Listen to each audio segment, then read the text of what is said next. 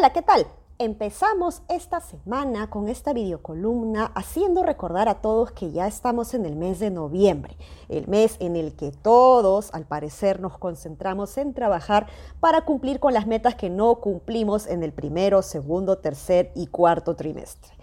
Y el Estado no es ajeno a esta situación, por lo que es el mes en el que corresponde ver cómo ha ido la ejecución de gasto del presupuesto público nacional y vemos que el avance en proyectos de inversión, es decir, dejando al costado todos los gastos fijos respecto a alquileres, pagos de servicios, luz, agua de las instituciones, salarios, etcétera, dejando al costado todo eso, sino concentrados en proyectos específicos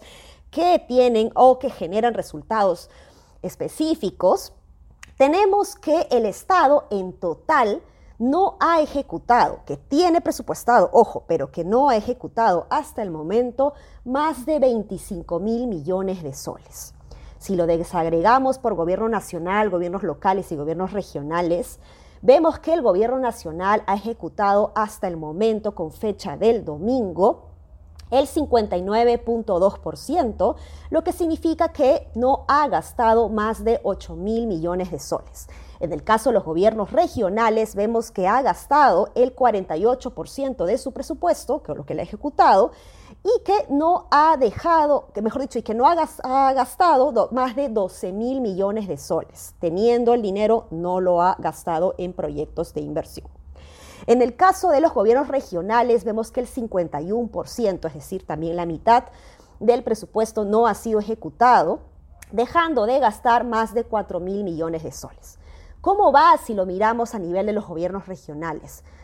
Pues básicamente los que han ejecutado mejor su presupuesto son el gobierno regional de Cusco con el 68%, gobierno regional de Moquegua con 74%, gobierno regional de San Martín con 72%.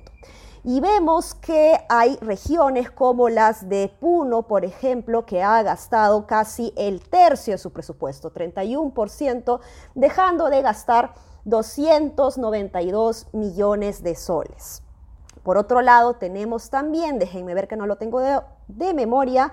el gobierno regional de Huancavelica, por ejemplo, que ha eh, gastado apenas el 36% de su presupuesto, dejando de gastar 211 millones. Pasa igual con Cajamarca, en donde ha gastado el 33%, dejando de gastar 383 millones de soles.